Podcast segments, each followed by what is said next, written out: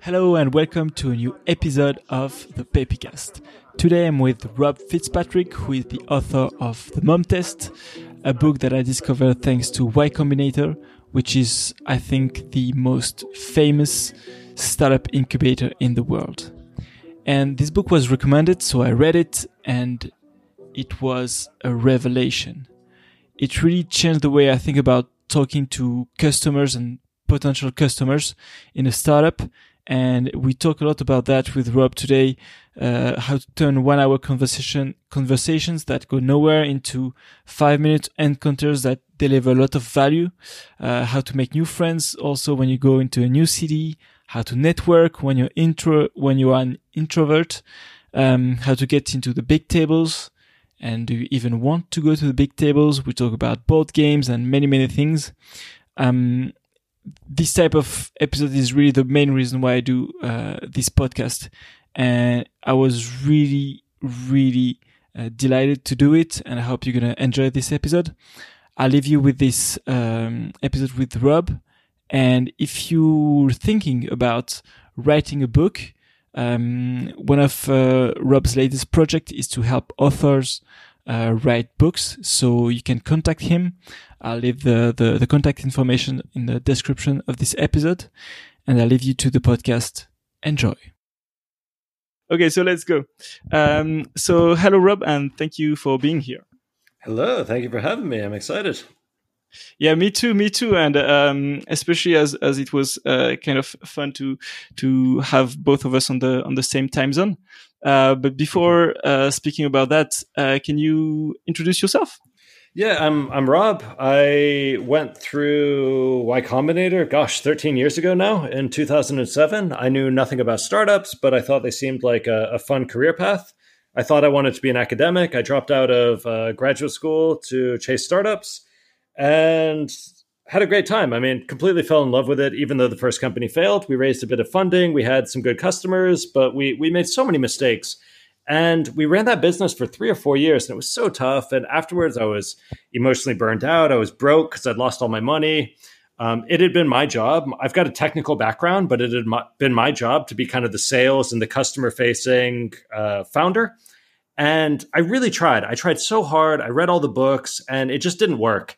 And so afterwards, I got real obsessed with this question of, you know, why do customers lie to me? Like when you ask them what they want you to build, they lie, or, or, or even if they think they're telling you the truth, it doesn't quite work. And and so then I wrote this book with what I learned called the Mom Test, which is about how to how to figure out if you're building the right thing, even when everyone's lying to you, and how to get around the biases. And then since then, I've launched a bunch of different businesses, mostly boot, actually all bootstrapped. My first company was funded, and since then I've bootstrapped. And I've done a bunch of different industries. Uh, I kickstarted a board game. I launched a, an education service agency. I've done other product companies. I've done tech. I've done real world stuff. Um, and yeah, just I'm really interested in this question of how do you figure out what people want before you've actually built the thing. Okay, um, I have I have a lot of questions on on everything, but I think the the first one uh, that I want to to jump on is kind of the this sales part that you briefly uh, touched upon. Um, how is it to learn sales as a as a tech guy, as a technical founder? You actually have a lot of advantages as a technical founder doing sales because you know what you're talking about and you know how whether things are possible. So often during a sales conversation, especially in the early stages, the customer will say like, "Ooh, well, can it do this?" And often the the salespeople are forced to bluff. They go, "Yeah, of course, we can definitely do that," and then they go back, and the tech team's like, "Well, that's impossible." Or that's going to cost us a million dollars. And that's not a problem when the product and the business are more mature, but early on, it's, it's really hard for startups. And so, as the tech person, you can be honest. And the people you're talking to, the clients, they really value that they're talking to someone who knows the product from top to bottom and who doesn't need to call someone and ask about what's possible. So, actually, like, you're never going to be, let's say, as charismatic or as polished as someone who's a natural or professional salesperson but you have other advantages and you need to play to that. Uh, so that's my first thing. But in terms of actually learning it, it's a nightmare. It's for me, I'm an introvert. Like I, I like talking and stuff, but like I'm scared of meeting new people. I'm scared of getting into uncomfortable situations. It was emotionally terrifying. And the only reason I dragged myself through it is because I really cared about making my business succeed, making good on my investors, uh, helping out my buddies who I'd hired or co founded with. And I I think I made it more difficult on myself than it needed to be because I had all these bad illusions about what sales was. I thought sales was about tricking people and I thought sales was about taking their money. But actually, what I've learned and why I'm comfortable with it now as a tech person and as a product person is sales is really just like understanding what's frustrating them and then doing the best job you can to try to fix those frustrations. And once I realized that, I was like, oh, actually, this is a product superpower because this is helping me define my roadmap. It's telling me what I need to build and what I don't. So the process itself, very painful. But once I'd gotten through the other side, it's like honestly the most valuable skill I've ever learned as a techie. So you think one of the the thing that helped you was this kind of mindset shift? Yes, there was a really useful book I read called Spin Selling by Neil Rackham. It was written in the 80s and it was interesting because at the time this was like Glenn Gary, Glen Ross, always be closing. It's not yeah. over until the customer says it's over. Like go go go. Um, like this this fairly toxic mentality around sales and the research at the time kind of backed up that mentality. And what Neil Rackham did, he he said this doesn't match my experiences of selling big ticket items. And so what he realized is that all of the research projects into sales had been done with cheap items. Like you're selling a, a $10 watch at a mall kiosk. And if you're selling a $10 watch, it does actually pay off to be a bit of a jerk. If you're pushy, if you pressure people, if you trick people, they will buy the $10 watch more often. But then later, when they realize it sucks or they don't like it or they have a problem, they're like, eh, it's $10, forget about it. And they just move on with their life. And it's a single point of contact.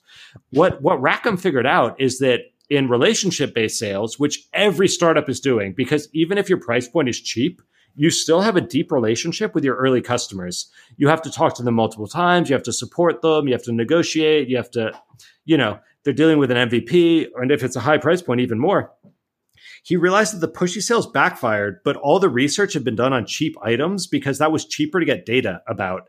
And so his firm spent a ton of money researching big sales.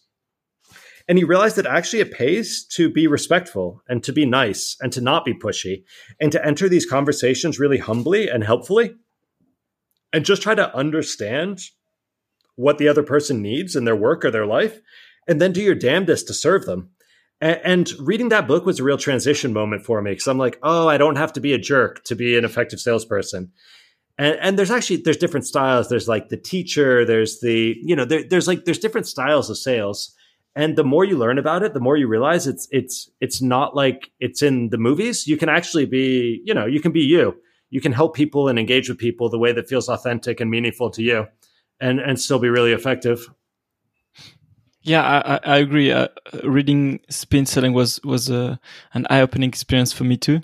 Um, and really, it's I think it's it's the movies that are really detriment, detrimental to, to selling. yeah, it doesn't make very good film if someone shows up and they're just like a reasonable, nice person. That doesn't make drama. You know, you need confrontation yeah. in a film. So whenever there's a salesperson in a film, they have to be confrontational.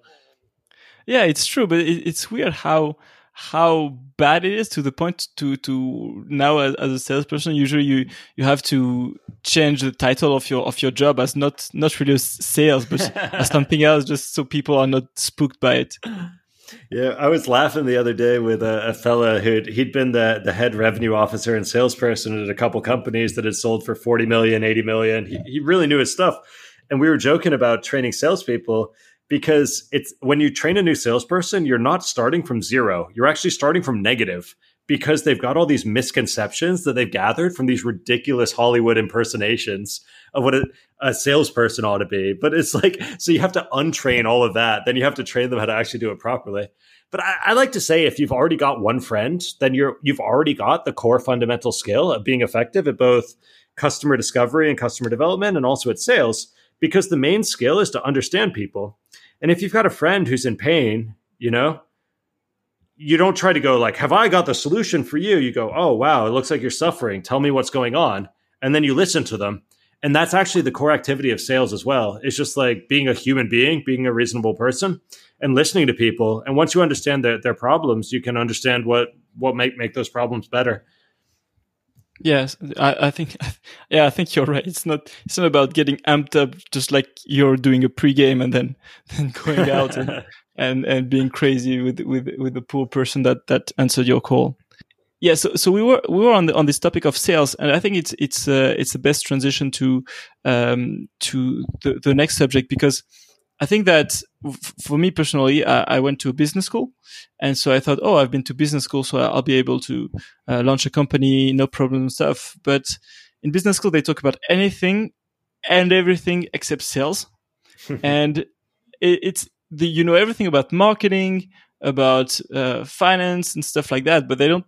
You, you kind of go out thinking that sales will be automatic, Whereas it's kind of the opposite, especially when you're, as you were talking about, uh, selling an MVP or something that's kind of pricey. So how do you, um, on, on your part, how, how do you think about that sales specifically when you're in this launching phase?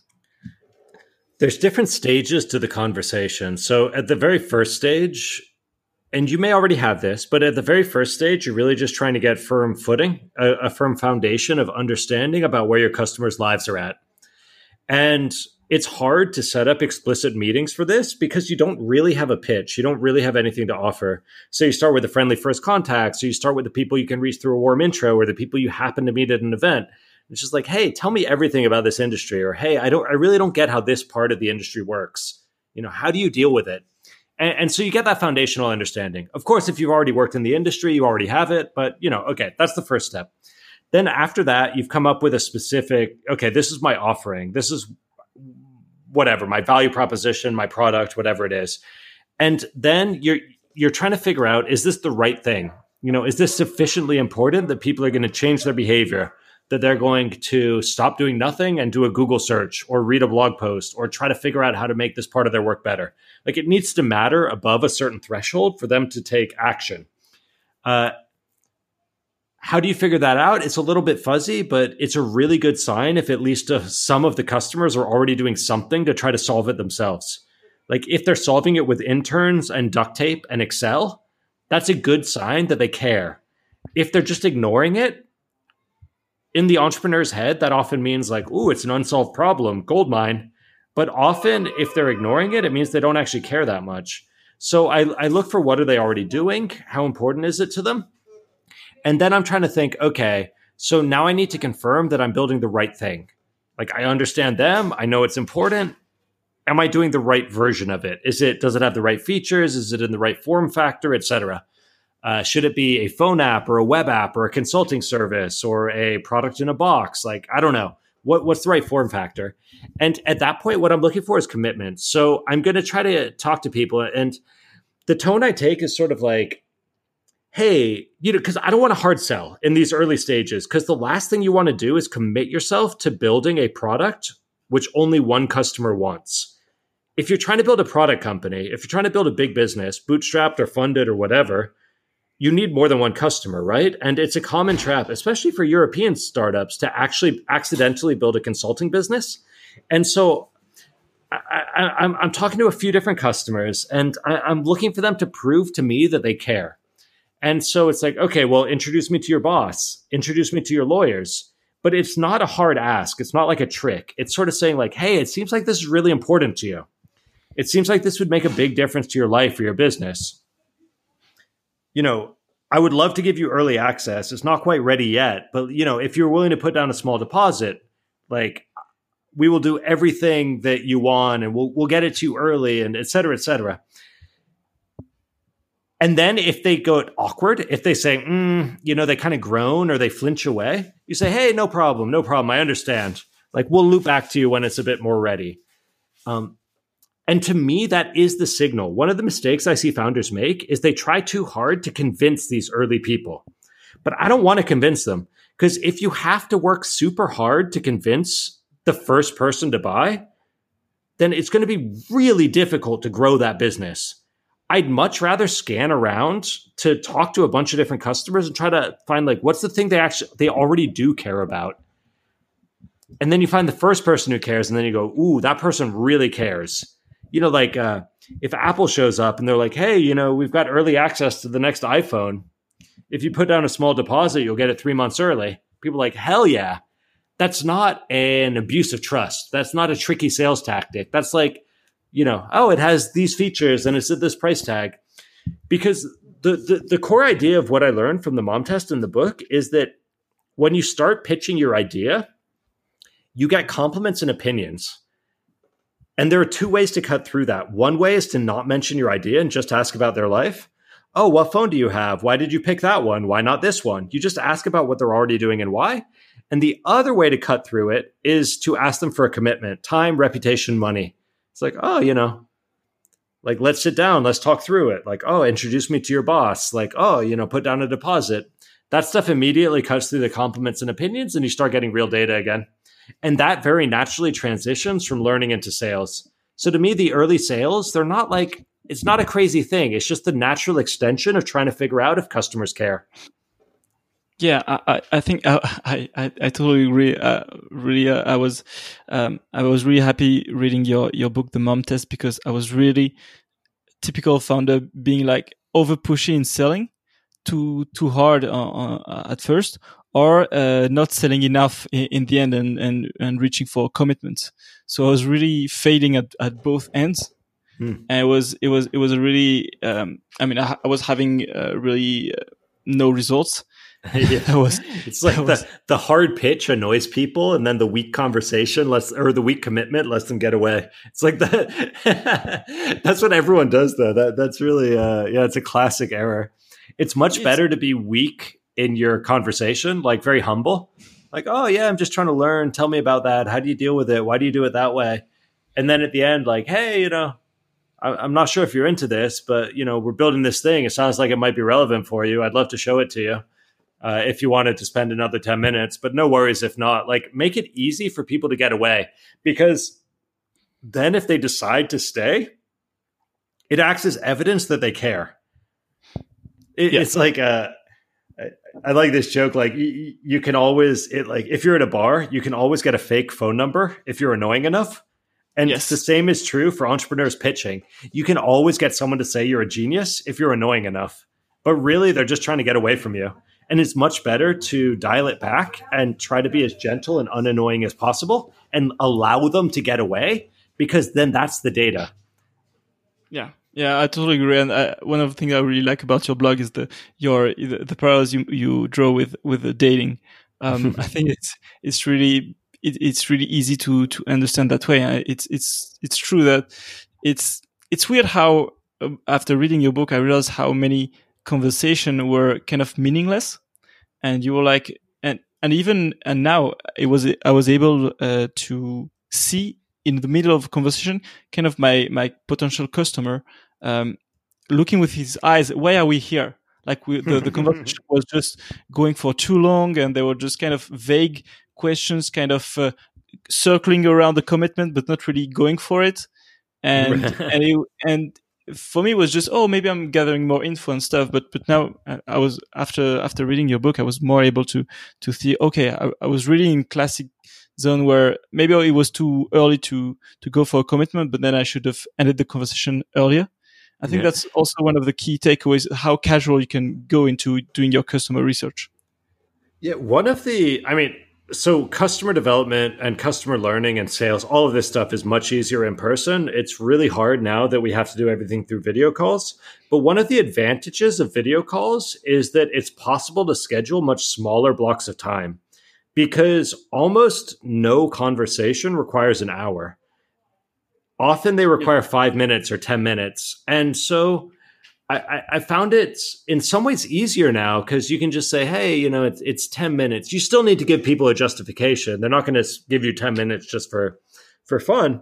But the hour was often way too much. And within an hour meeting, I would often find I was sitting there and I'm like, I've completely run out of stuff to ask. It's become awkward. I'm ruining the relationship because now I'm wasting their time.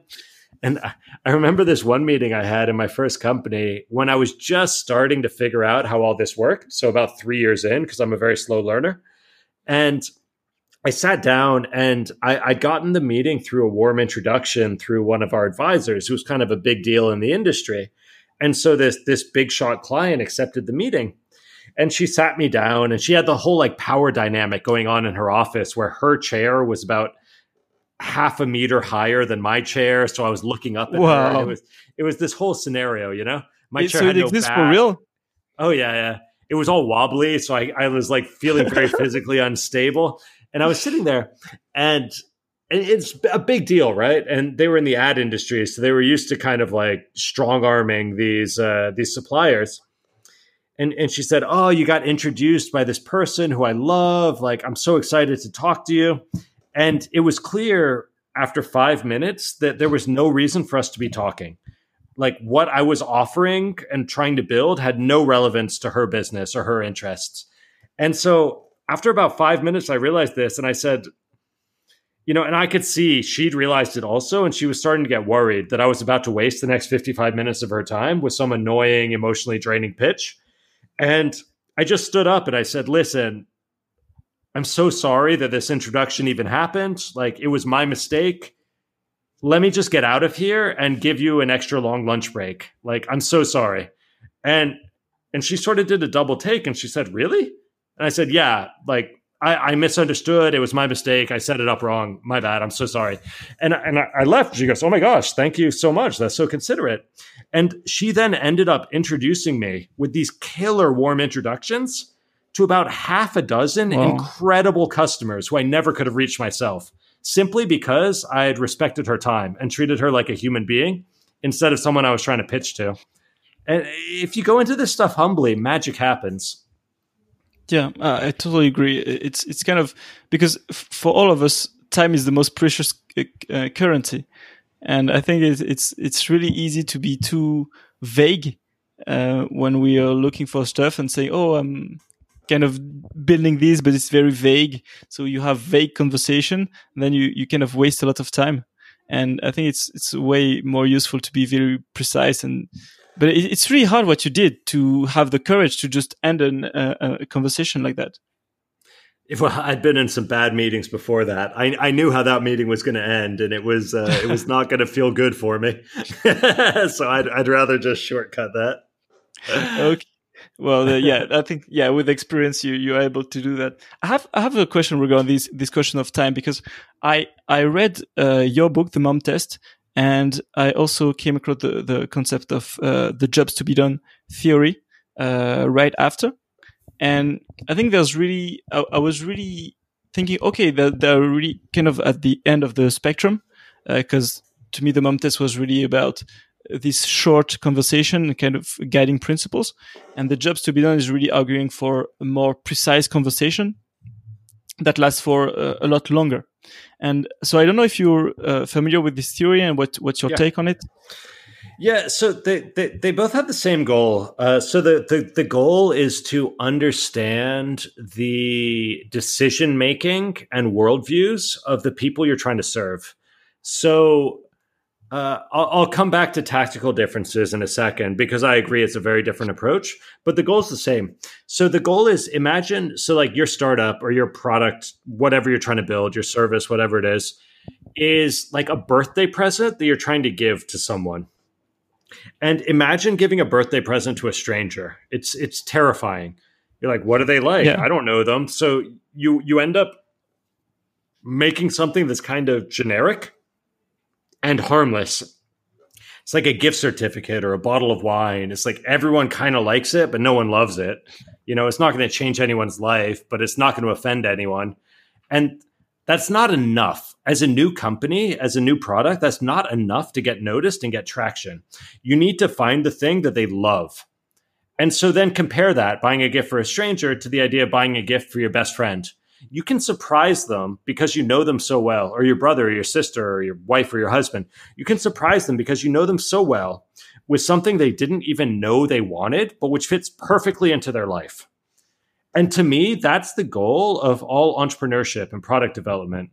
Like occasionally they can say, "Oh yeah, I kind of want this thing," but still like you're not just getting them exactly what they bought. Maybe you're like, "Ah, I know a way to get what you want, but even better." You know, that's the entrepreneurial, the visionary leap. And so the goal of both uh, jobs to be done and the mom test is how do we turn the stranger into the best friend? How do we get to know our customers who are initially strangers and understand them well enough that we're able to understand their lives so well that we can surprise them with something they never knew they wanted, but which fits perfectly, or which you know is accomplishes something they wanted, but in a different and even better way. So the way jobs to be done, and this is true for like uh, design thinking, user experience, they rely a lot on formal interviews, and there's pros and cons to that. So often to get someone in like a really long formal interview, you're going to need to pay them. Uh, and it's not expensive, you know, people are willing to sit down, but it depends on your customer segment. So if you're trying to serve like regular people, you can find a regular person who's sitting at home during the day and you can give them 20 bucks and you can talk to them for two hours and you can ask them about their life. And I, I really don't believe in focus groups uh, for innovative products. They're okay for incremental innovation, where it's like, okay, what do you like about laundry detergent? Great, we'll do that even better. Um, but when you're doing innovative stuff, it's much more about them. And this is what design thinking, jobs to be done, user experience, they all do it really well. So they go, oh, you know, tell me what you're doing. Why do you do it that way? How else have you tried it? These are the exact same questions you would ask in mom test. Um, what, what, what my approach, I guess the reason it's different is when I was running startups, and I, I guess I'm, I'm, still running goofy little small businesses, but they're not exactly hyper growth startups or anything anymore. But I was trying to serve like the executives of MTV and the executives of Sony Pictures. Like you can't pay those people twenty dollars to talk to them for two hours. Like depending on who you're serving, they're not always accessible. You know, like jobs to be done. The famous example is a research project for McDonald's trying to figure out like why are so many people buying milkshakes in the morning? Like milkshakes seem like an afternoon. And it's like, oh, because they're commuting and a milkshake lasts for a long time and you can hold it in one hand while you're driving and it's not messy. And it's like, okay, using that, we can also launch breakfast burritos. That's where the breakfast burrito came from. That's why McDonald's sells it because of the jobs to be done innovation, like searching around milkshakes. Uh, but if I was doing like, like mom test is designed to work in these little in between spaces. Like, let's say that uh, you were trying to, uh, there were a lot of startups when I was in London who were trying to innovate around food. You know, so it's like, oh, it's this new way to package food and we're going to distribute it through grocery stores. And it's going to be awesome. You go, okay, well, how do you test that business? How do you even figure out if grocery stores are going to stock it? Like, those are hard people to get in touch with. And so let's say that you're a, at an event and Richard Branson is at that event and he's giving a talk. If you go up to him afterwards and you go, Richard Branson, I'm starting a food business. Can we please set up a one hour meeting? Here's my business card. I guarantee that has a 0% chance of success. Yeah. But if you stand in the queue to shake his hand or get a signature or anything, and, and, and instead of trying to swap business cards and give your pitch, you say, Hey, weird question how does Virgin decide which small businesses to partner with and which to ignore? I'm not trying to pitch you anything, but if you could tell me, it would help me out so much. And probably, yeah. let's say 50 50, he's going to say, That's actually a really interesting question. And he's just going to tell you the answer. And boom, you've just received the core information that would have otherwise been impossible because you, you kind of knew what you were trying to learn you you caught this person in a casual context. You didn't try to pitch them. Uh, when you combine these things, you're able to extract learning from places where it's otherwise unavailable, and also you're able to do it much faster. Now, I'm not saying it's better. I'm just saying it's faster. Uh, and actually, uh, the all of the, I've only got a few one star reviews for Mom Test, but all of them come from user experience and design thinking professionals because they're like, I do this full time. Like, why would I need these techniques? And it's like, well, you don't. But if you're a busy entrepreneur or you've got a full time job and you're trying to start a business on the side, then actually you don't have four hours per person to interview 40 people. You know, you, you need to be a bit more. And, and anyway, I, I'm, I'm not trying to diminish what they do at all. Like, I would love to have them on my team if I had the resources for it, you know? it's just like when you're a busy, time strapped, cash strapped entrepreneur, often you need to hustle it together yourself in the little in between spaces. Um, but they're both great. Like they both get to the truth. Yeah, I, I get what you're saying because I was uh, working with a a designer coming from um, the design thinking, and it's true that he he was setting these long interviews um, with that are very formal and everything, and it, it was it was very hard for him to to go for the guerrilla style, um, just just for five ten minutes here and there. Yeah, and also I, I, I think I, I don't know if this is true, but my intuition is that that creates a selection bias where you end up interviewing unsuccessful people because only unsuccessful people will give you two hours of their time for fifty dollars. Like, and so if your business is trying to sell shit to unsuccessful people, then that's probably a fine approach. But like, if you're going B two B, or if you're trying to like serve entrepreneurs or freelancers or businesses or like anyone who's actually like doing stuff with their time, they're just going to say no. Like, yeah. like if I tried to buy, like, I can't buy your time for that sort of price. So either like I, I need an insane amount of money to like pay people off, but then if I pay them that much, they're going to be biased. They're like, wow, this dude just paid 10 grand to talk to me, to me for an hour. I better tell him what he wants to hear. Like yeah, or he's going to ask for his money back. Like it, it's hard for me to imagine like talking to like the customers i want to because like what makes a good customer? To me a good customer is like they have budget they're motivated they know their stuff you know? Um that that's just my bias. I'm not saying you can't serve unsuccessful people but like you know i i don't know it, it's like you can't pay to interview ceos you know what i mean you like yeah. you have to find ways to make it work uh, that that that provides value for them or is so low cost for them that they allow it to happen. I, I think it's a really good insight because I, I, was when you were saying that I was my mind immediately went to this classic story of students who are kind of testing uh, new pharmaceutical drugs because they are broke, so they're ready to do uh, whenever. And they and when they think about that later, when they're 30, 40, they're like, "Whoa, how how stupid was I was to, to, to, to do that. And, and I think it's, it's, it's really true because there, there's this, I think it's, it was, uh, it's Tim, Tim Ferriss strategy who said that he's either doing gigs for a very, very high non-negotiable price or he's doing it for free. Yeah. And I think it, it, yeah, I, I, I, completely agree. I, I do the same because, like, if I'm talking to uh, if if I'm talking to students or it's like a, a, charity or a social enterprise or something, I don't want to take their money. You know, I just want to help. But yeah. also, like, I, I, don't want like I don't want people taking the piss. It's like if you want the cheap version, buy the book.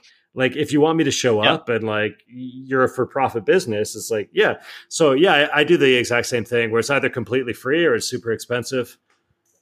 Yes, and, I think I was thinking about that because one of your really good um, article on your blog was about how to use meetups to to to to to to be in the center of a, of a community of a network. Oh, and, oh yeah, and I really I really love that advice, and um, I'm I haven't uh, used it yet. Uh, not just because of COVID, but kind of because of uh, inertia. It, it works. You, you, should try it. It even works online. You can do online meetups, and it still works brilliantly. And yeah, for, I'm, for, I'm, for, for the listeners, what uh, the the strategy here is, and this is specifically advantageous for introverts like myself who find it difficult to approach strangers and spark up a conversation. So, okay, so there's a myth about introverts that we don't like talking. That's a lie. What we don't like is ambiguous, awkward social situations where we don't know our place. You know? So like if you're an introvert in a group of friends, it's totally comfortable, totally lovely. Introverts get lonely just like everyone else. Um, what's hard is when you're in a room full of strangers or when you're in a situation you're like, I don't know what I'm doing here and how do I engage with these people and ah and then that's like very overwhelming and then it becomes emotionally draining. So one of the solutions I found was organizing my own events. And this sounds very counterintuitive because it sounds very social. But what it does is it gives you a clear role and a clear value proposition to everyone else in the room. And if you've organized the event, you've given value to every single person who's there. You've invited them, you've brought a great speaker. Now, the speaker is going to talk to you because you're the host. All the attendees are going to talk to you because you're the host. In fact, they're going to come up to you to talk to you. Like you can really just stand in the corner as the host and like still have, you know, as many conversations as you want. So when you combine that insight with the idea of organizing an event around your industry and actually bringing specifically your customers to the event, so, simple example let's say you're serving the HR industry. You go, okay, we're doing an HR happy hour. We're going to have three people each give a five minute talk about the worst part of being in HR and how they deal with it. Cool. You invite a bunch of HR, other HR professionals. Now you've got 30 of your customers in the room who are all willing to talk to you because you've already given them value. You know, and because of the nature of the event, of course they're going to be talking about their work. So it's very natural to be like, hey, how do you deal with this part of HR? Oh, which tool do you use? How much money does that cost you? Boom, perfect customer discovery meeting. Uh, you can even do this with consumers. Uh, a, a, friend's company, Songkick in London, they've exited now. They had a great exit, but they were in my Y Combinator cohort back in 2007. And when they were struggling with customer learning, because they, they were serving consumers, basically fans of live music, they started throwing concerts in their office every Friday. And they would invite their most active users who were based in London to come to their office, get free beer, listen to great music. They would hire good bands to play in their office. It was a huge perk for the for their employees. And they would have 50 or 100 of their most passionate users in the office. And that would obviously just stimulate natural conversations. Oh, how did you find out about Songkick? Why don't you use our competitors? Why do you use this? Oh, have you seen this new feature? What do you use it for? It's like, boom, that's perfect customer learning. So I, I, think the specific tactic here is events are a great way to bring the conversations and the people to you so that you don't need to make a bunch of awkward approaches. It works fine online also. Uh, you can do it community, you can do it blogging, you can do it online schools. There's there's so many different models online. Uh, and the more general principle, I would say, especially if you're scared of talking to strangers, like I, I was, I, I'm still a little bit scared of it, but I can force myself through it now. But in any case, like if you can find clever ways to bring them to you, it completely sidesteps that whole issue. Yeah, I, I agree, and I was thinking about the, the first example.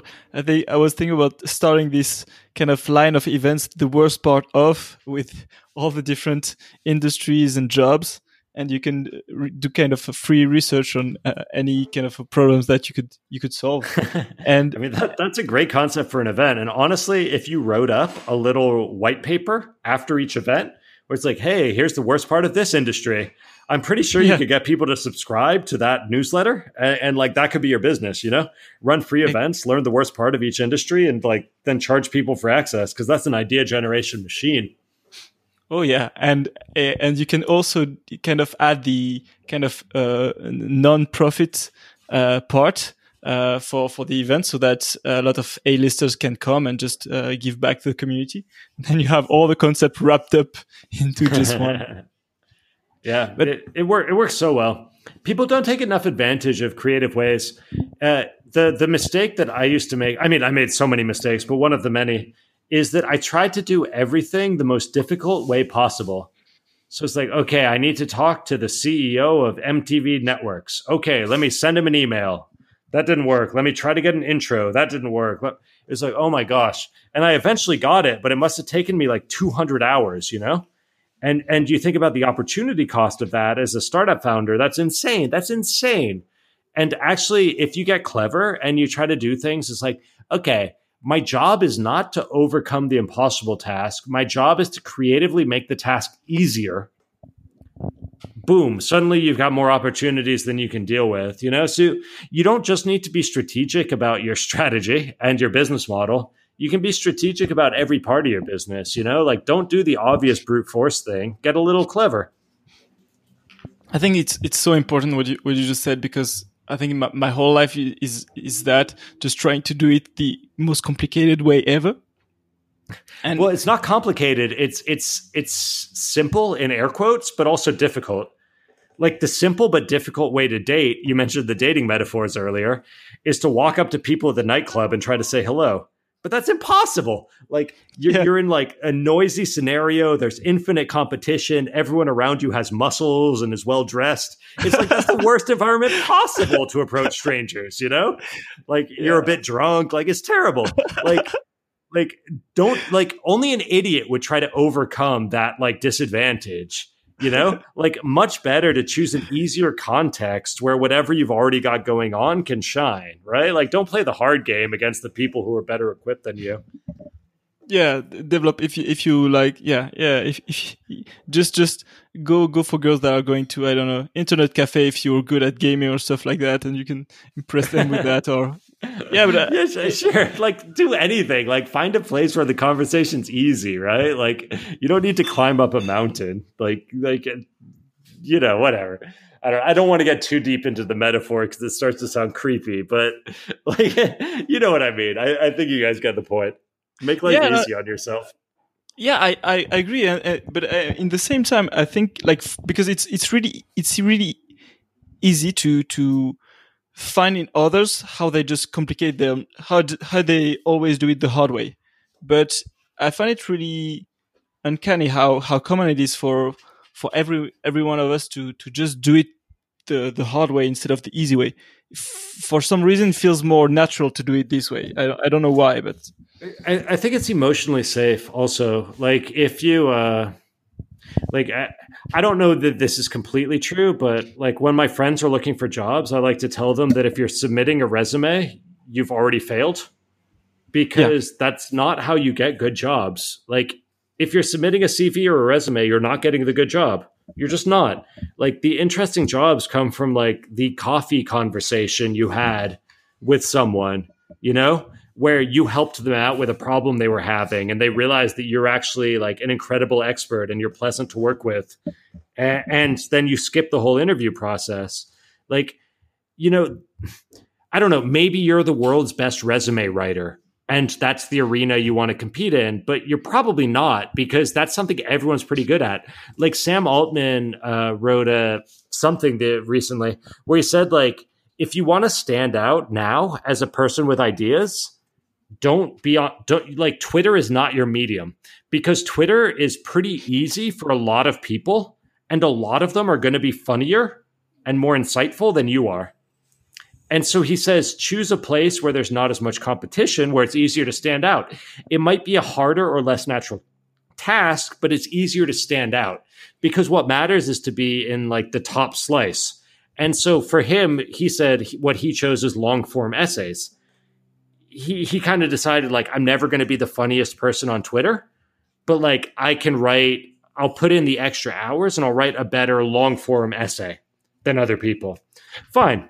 That's one way of taking like the slightly less common route to get noticed. Of course, that's still relatively common, but like, you know, it's less common. And you can apply that to so many different areas. Um, like I, I used to in, in London, um, I did a lot. My, my my co-founders at the time joked that it, they called it cocktail customer development because I always had a drink in my hand, and the what I would do is I would go to a bar that was across the, the street from a big office of the customers I wanted to deal with. And I would just stay there from like 5 p.m. till 10 p.m. And I would post up at the bar. And when people ordered a drink, you know, they're queuing. It's it's London, it's the evening, it's busy. I, I'd go, hey man, what do you do? And they go, ah, you know, I work across the street at blah blah blah. I'm like, ah, in this industry. Ah, it must be crazy. How do you deal with this? And they go, oh, we just do this. And like, boom. And in one evening of fun drinking and making new friends, I would have had about 30 great customer development conversations. And I had a little notebook in my pocket. And so it's like, okay, yeah, that cost me 50 pounds per night or whatever to pay for some cocktails. But like, I have a great time and like, I learn everything. And like, it unwinds me too. Um, I can't do that anymore because like now I'm in Spain and that's not where my customers are. But like, the, the the the point is like find a thing that's easy for you where you know anyway it, it's a general principle i think it applies to all of life you know getting jobs dating business everything Yeah, I, I think I think so too. And it's, really it was reminded reminded to to me with the friends that one of the principles also to kind of love your customers because as you were talk, talking about that in, in your book, and my friend kind of found himself going from the fitness industry to kind of the uh, senior industry, and Right. he he told me, well, the the business is starting to pick to pick up, but I really don't love spending time with seniors, so I, Mm. I can't really do it. I, I don't see myself doing that for the next three to five years, and so he kind of exited.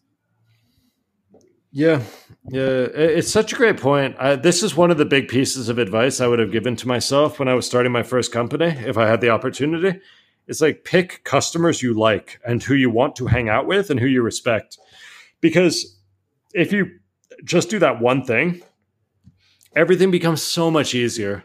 Like you can empathize with their problems, you can take them seriously. It's fun to talk to them, it's fun to sit down with them. Like they understand, they can tell that you care, you know?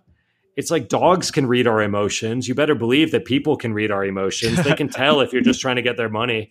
You know, yeah, if it's people yeah. you legitimately care about, like right now, um, my first company was serving advertisers, and I can't even tell you how much I hate advertising. You know, I had zero respect for them, and like every day of my life was a nightmare because it's like, well, today I need to wake up and figure out how to make advertisers more money. It's like, what have I done to myself? You know, four yeah. years of my life ruined.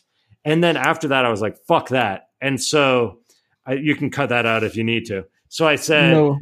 you know, I'm going to serve entrepreneurs. So I did that for a couple years, had some good little businesses. Then I'm like, I'm going to serve board game players, you know? Had a, yeah. a year doing that, made some money, had a good time, paid my bills. Then I'm like, okay, education, I really care. I love hanging out with professors, you know? I spent all day on universities talking to professors. I loved it. Did that for like four years, started two businesses, made a lot of money, now I'm I'm serving like I love books. I love talking to authors. I love people who care enough about an idea to write a book about it. That's so cool to me. And now I'm serving independent and self-published authors just starting now and it's like yeah, this is awesome. I, I like I love it. Like every day I wake up and it's a pleasure. And like what a difference. Like oh no, I have to do a customer development conversation. It's like, well, I would love to. I would love to talk to an author. That's the most exciting way I can imagine to spend an hour yeah, what are you excited about? How are you doing it? How are you going to share it with the world? So like it's like the ultimate business hack is just to choose customers you like.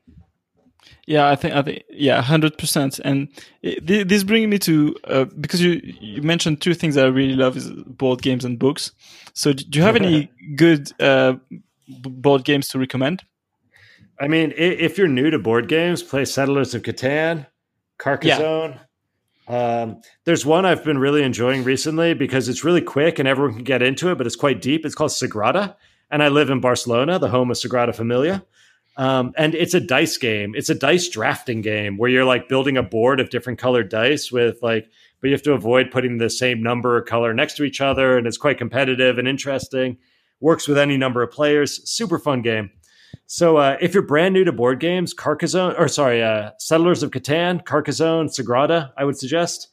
Um, you know, and if you're already into board games, you know more than I do. no, that, that's ch- good. Chess is also super fun. Like, for, like every kid learns how to play chess, but I, I spent like 20 years. I'm like, I didn't start liking chess till I was in my like early 30s. And then I was like, you know what? A bunch of old, I started to respect old men, you know, who just sit all day on the beach getting drunk and playing games. And I was like, I want to learn all the games they play because I'm pretty sure they know something I don't. And yeah. so I was like, okay, I need to learn chess, dominoes, uh, like Baccarat. I don't know, all these like old games, you know? And like, uh, anyway, chess super fun once you learn the basics you know like you, you get past that level of complete frustration it's like every day i must play like 10 chess games a day now i still suck but it's like mm, what a pleasure and it's nice also i found that you can go to any strange city put a chessboard in front of you at a bar when you're sitting alone and eventually some interesting person will sit down next to you and, you can have some like fun games and fun conversations without you know even if you don't speak the language uh, without having to approach strangers or be a weirdo Yeah, I think you're you're you're kind of the the best hacker for if if you're a person going to a new city. You're like, okay, organize meetup, going to bars to, in front of people you find interesting, and then bring your own board game or chessboard, and then you'll have ton of friends in no time. Yeah, the, the, I was in Russia recently, and uh, I ended up hanging out with some politician and getting drunk. And he's like, "You are you're already a Russian. I will get you citizenship. Just give me the word." like, I'm okay. I'm okay. I'm gonna I'm gonna stick with what I got for now. But you, you know, you should have done it because it's so hard to get a. It's so. I mean, it's painful to get a visa. Oh man, the visa to Russia was a nightmare. I swear I'm never going again just because of the visa process. Yeah, like, totally. I, I, I, love the people. It's like obviously Moscow's beautiful, all this stuff, but whew, the visa process, it's it's it's like voluntarily going to prison. It's like incredible yes. to get a visa to go there. It's unbelievable. Yeah, it, I mean it's really horrible because I, I, went I went there twice and it, it's always stressful and just just painful for no reason and you just nah. Yeah, it's, it's anyway. kind of bad. Which which brings the, me to bureaucracy for you. yeah. So why uh, why Spain? Why do you live in Spain now? You know, I, I, I grew up in Miami in the U.S. and you know the did Atlanta, San Francisco, you know the the normal like American cities. And we, my first company was doing my my parents were British and they got kind of shipwrecked in America, so that's where I grew up. And I I I kind of knew London and the first company we were trying to build this ad tech advertising tech and, and San Francisco investors didn't really get it. They understood making money with advertising, but they didn't understand creating advertising. Whereas when we went to like New York, uh, London, Tel Aviv, the investors there really understood what we were trying to do because those were the big like advertising cities. And we ended up raising our seed round in, in London. So we moved out there. And I just found that the the European culture, like West Europe, it, it just resonated so well with me. Um, and England, I loved. I loved London. I had an incredible like eight or ten years there.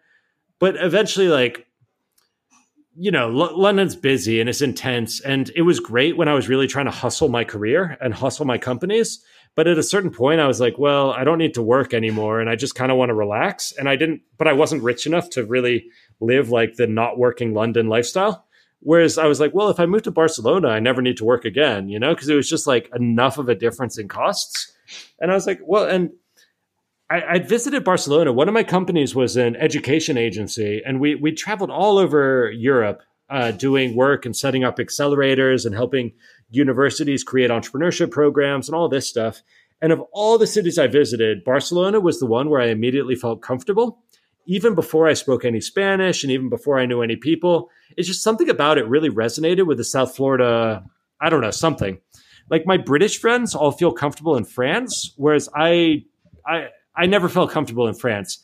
I, I, spent like three months there sailing my boat through the French canals to try to get to the Mediterranean. And I, I never felt right in, in France, you know? Like beautiful, friendly people, but I always felt an outsider. In Spain, I immediately felt like they welcomed me. It resonated.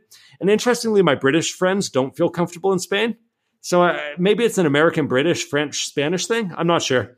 But uh, yeah, I, I, hmm. love Barcelona. So once I once I knew that I was ready to go uh, location independent again, Barcelona was an immediate choice. And I arrived the, the the first day I arrived, I met my girlfriend, and you know, she convinced her to come get a beer with me, and she agreed. And yeah, now it's three years later. I've got a house here. You know, really like it. Pretty settled down. We got a dog. Um, and yeah, I just bought another place out in the mountains in Catalonia, up near the uh, Pyrenees Mountains. So we're, we're in Barcelona now. We, we just moved into that place like uh, 10 days ago and now we're we're in Barcelona, kind of closing up shop in the city, and we'll probably spend the rest of the year up in the mountains until the whole COVID situation calms down. It sounds like a, yeah, it sounds like a good plan. Yeah, yeah. Cities are stressful right now. Um, yeah, yeah. I, I, just can't focus. You know, there's so much. I don't know. Like I want to be. I don't know. Whatever. I, I, spent like three months just like in misery trying to like figure out what was going on and be helpful and stuff. And now I kind of like, okay, the way I'm going to be helpful is by helping people get their message out through books. So I kind of just want to be able in a place where I can like focus and help people do that, you know, write their books, make their books succeed, all that stuff. Yeah, I, th- I think I think it's it's a good it's a good uh, insight because in with the kind of panicky mood in in cities, you kind of get distracted a lot, uh, trying to predict what's going to happen and things like that. Yeah, it's so tough. Like, I don't know. I I don't, I don't have a view on this. Like, because I know what I'm doing. Like, m- my view personally is like to take care of me and mine, and like try to do useful work, which like uh, enables other people to do useful things. Um, but I, I know that's a bit selfish, and and I, I know like other people have different views on it and stuff. But also, I mean, like if you're like sitting in misery, grinding your teeth, doing nothing productive, that that's not helpful either. So I, I don't know. It's a messy situation. The whole world, we're all trying to figure it out. Yeah. Um, but I, I, guess if anyone feels like useful and burned out, it's like if there's a way that you can give yourself a bit of space, You know, you'll be more productive after you're rested. I, I learned that in startups as well. That like if you uh, burn the candle at both ends for too long, it, it's like you feel like you're suffering for your startup, but you're not helping your startup because you're no longer making good decisions and you're no longer productive and you're not bringing the right energy. So at a certain point, it's like it feels uh, self indulgent and weak. But at a certain point, you got to take care of yourself to be able to achieve the the impact you're trying to create. Yeah, I, I think so too. And which I, I, I, I, guess my, my final caveat there is uh, I'm also aware I'm ridiculously lucky and in a very privileged position. So, you know, I, I, know a lot yeah. of people are dealing with much tougher uh, constraints that I'm dealing with. And uh, yeah, anyway. Yeah, for sure. For, for sure, for sure. But, but still, I think it's, it's important to kind of do things that are kind of natural to, to you as opposed to just, I mean, forcing it for um, outside reasons, I guess. Um, regarding this, uh, it's my my last segment. If you still have a few minutes, yeah, let's um, let's do it. Okay, so the last segment I wanted to, to ask you about is regarding this shift in, in your strategy between first um, VC funded uh, startup, whereas more self started and lifestyle um, business uh, enterprise. So, how did you? Was it a conscious cho- choice? uh, where you kind of forced to do it and you you found your rhythm how did it happen and how do you relate to that so I'm like relatively investable. You know, I, I know a lot of investors now, and you know they more or less like me. At least a subset of them do. And you know, I, have got some useful skills, and I've, I've like whatever. It's like I, I, think I could raise funding if I was in a if I if I wanted to, but um, I got so stressed. You know, like I, I don't like uh, I don't like the the the the, the burden, and I, I have small ambitions. You know, if, if I had ambitions like uh, Elon, if if I had a clear vision for how I was going to change the world, then I would probably be willing to sacrifice my happiness and raise the money to try to make that happen. Because it's like, yes, this is important, and I need to go after it. But I honestly don't have a clear vision of that sort of future. I don't have a clear vision of an ambition that's that's meaningful, and and like it seems so crazy to me to build a big company just to build a big company. I don't get that. However, I should also say the counter argument, which I, I heard once, which was compelling to me, is a, a girl I was dating who worked in a hedge fund. And she said the point of getting a billion dollars is that it buys you a seat at the table. And then you get to find out how the world really works and you get to influence it. And you don't even get to hear about that conversation until you have a billion dollars. So, yeah. so her argument was that you don't need to know what the money's for. You just need to get it. And then once you get, get it, you can figure out what it's for because then you're at the big boy table or big girl table, I guess. And, but for me, like, uh, I don't care. You know, it's like, I, I don't think that way. I'm, I, I don't have that much foresight. You know, I, I kind of look like a couple weeks ahead and it's like, okay, I want to take care of like my mom and my girlfriend and my dog and my friends and the occasional stranger I meet who like I care about and like whatever. Um, I don't have like a big vision for the future. So it just feels like self indulgent for me to try to build a big company. And I also know that it makes me miserable. So miserable. I hate it. I hate it. Like what I love is to wake up and if I want to, have a bunch of beers and play Minecraft and smoke some pot you know, like all day. like starting like at like epic day. starting at like eight a.m. You know, and maybe take a break in the middle to watch some YouTube. Like the idea of giving up that freedom is very costly to me. It's terrifying to give up that freedom because like that's what I fucking worked for. It's like that's what I was. That's that's the prize, you know.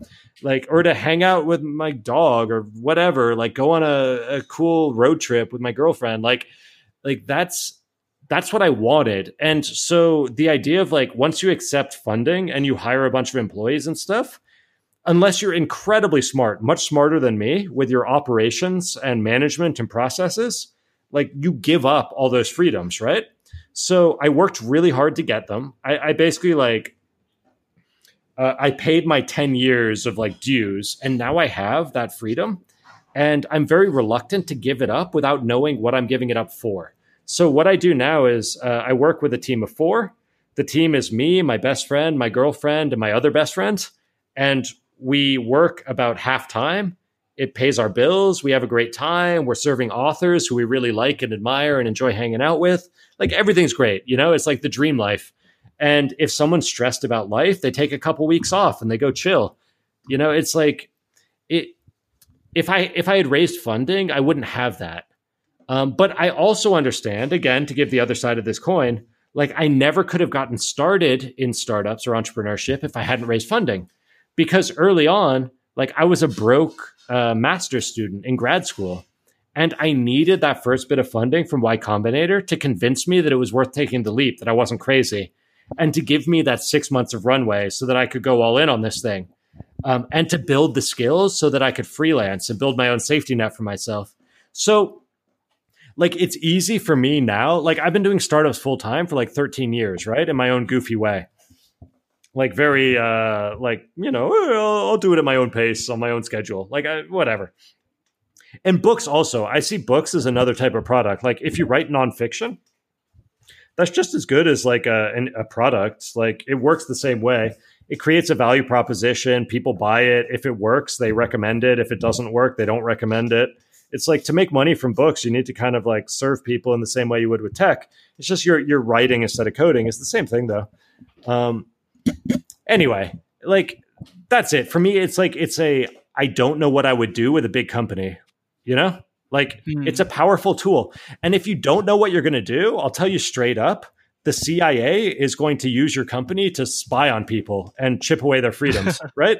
So, like, you'd better have a damn good reason for building a big company. Otherwise, you're just building a weapon of oppression to get rich, to buy shit you, don't even know what to do with. So, like, anyone who knows why they want to build a big company, I say power to you. Like, I completely support that. Go do it. Like, we need rich people with good ideals to improve the world.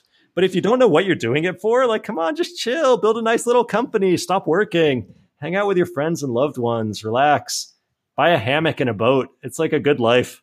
Yeah, I don't know. You don't need a big company to never work again. Yeah, I, I have a question regarding the the big guys and big girls table. Um, do you think it's possible? Because I was thinking about that, the, the, this big table that seems so fancy from from from down below. Do you think it's possible to go there just through friends? Kind of. No. well, Hmm. Uh, potentially, if you marry the president. um, or potentially, if you're like a trusted advisor. Arguably, one of the most influential people in all of history was Alexander the Great's childhood tutor. Oh yeah, right because he he planted the worldview that alexander the great then applied to his conquest you know and and that person in theory had no power um but in practice like indirectly was like enormously influential. Or like steve jobs like design teacher. There's like these roles where you're an influencer but it's very um, so like i teach you know like I, I like teaching and i write books and people learn from my books and they do things hopefully good things i don't know. Uh, and I, would feel like a real asshole if someone read my book and then used it to do super evil things. But maybe, maybe they will. I don't know. It's out of my hands at this point. Uh, but like, I've sort of accepted that like I'm never going to be able to say I had an impact, and I'm never going to know what the impact was. But like, I believe in my heart that I have had an impact. It's just a second order impact. It's like I've given people a bit of additional preparation so that they can be more impactful in their lives so that that's kind of the way I see it. Like this is a super weird metaphor, but arguably, like uh, pornography is one of the highest impact inventions of all time because you could argue that it drove the computing revelation, revolution. Like it got people to upgrade their computers and their internet and to adopt home electronics and all this stuff. Or you can make the same argument about video games like there's a, a, very credible argument to be made that video games are responsible for more saving of human lives than almost anything else because they caused us to upgrade all of our computing. Like video games provided the business model to fund the upgrading of computers which then leads to medical devices and everything else. So it's like are video games a social enterprise? No but have they had an impact? Arguably but it's indirect. So I, I think it's like it, it all gets very fuzzy when you start talking about impact. So ultimately, what I trust in is serving people who I admire and following my own curiosity and interests.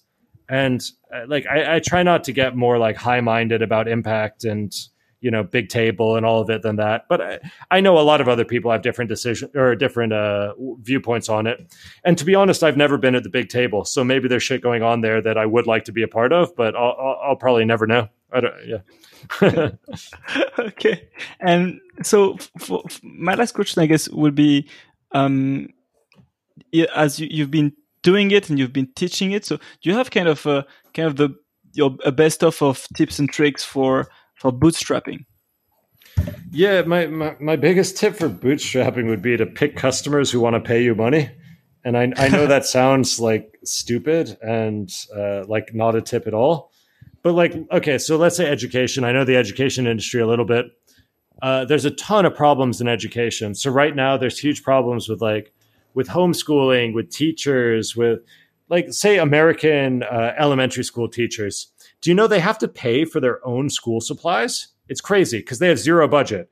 If really? they want to, if they want to use crayons in class for a classroom exercise, let's say to color in a map, they have to pay for their own crayons in many schools, and they're not paid that well. So you've got these people who are already overworked, underpaid, and then to do a good job for their students, they're forced to sacrifice their own income. It's insane. Uh, and so you go, okay, well, I'm going to make their lives better and so there's a million problems that you could help them a million. There's so many problems they have that are really meaningful and super high impact right? Because by helping them you're also helping a whole generation of young people. But it's so hard because they don't have the budget. So then you're going like okay well i understand the teacher's problems but i now need to understand the school administrator's politics. But that means i need to understand the politician's politics and potentially like maybe I can go to parents, but like that's a whole different group. And then it's different between public schools and private schools and charter schools. And now, if you're up for that challenge, I admire you and I will wish you a million percent success and I will help you in any way that I can. But like if you're broke and you need to pay your bills to support your family, that's probably not the right niche to go after, right? Because it's super complex even figuring out who's going to pay me is like impossible. You'll, you'll spend like two years just trying to understand the budgeting process for these places. It's so difficult. Whereas if you're serving freelancers or anyone who makes money, so like I started a YouTube channel recently, you know, and I, I make my own books. Okay, so when I wanted to export my book to uh, Kindle, I'm like, oh, well, I'm going to be making money from it. So I immediately, without even thinking about it, Googled like software to whatever, export to Kindle. And I I was like, oh, this looks like the best. I bought it for $200. I clicked around. I go, oh, no, that doesn't work. I bought another piece of software for $200. I go, ah, no, that doesn't work either. I bought another piece of software for $100. I'm like, oh, that works really well. Great. I didn't even think about it, right? Because it was like part of my business. And I'm doing the exact same thing now for YouTube. Like my my YouTube channel, I checked today, 349 subscribers, right? I'm like a hundred years away from making my first dollar. You know? But I've already spent like a thousand dollars on shit for my YouTube channel, right? Oh, I need lighting. Oh, I need a, a camera. Oh, I need this software. You know, if if you catch people who who actually vow like they have the ability to pay and the willingness to pay, everything gets easier. And then what I would say, like if I was giving advice to a young person or a bootstrapper, keep your costs low, choose an easy business, get yourself into a position where money doesn't stress you out or drain your time. So like you don't need to show up at a job anymore. Once you get to that point, you can decide what you want to do with your life because you're no longer a slave to the system, right? So you can decide, okay, am I going to be an Elon Musk? Remember, Elon didn't start SpaceX and all that shit until he was already financially independent. You don't need to get filthy rich, but like you can't be a wage slave. It's so stressful.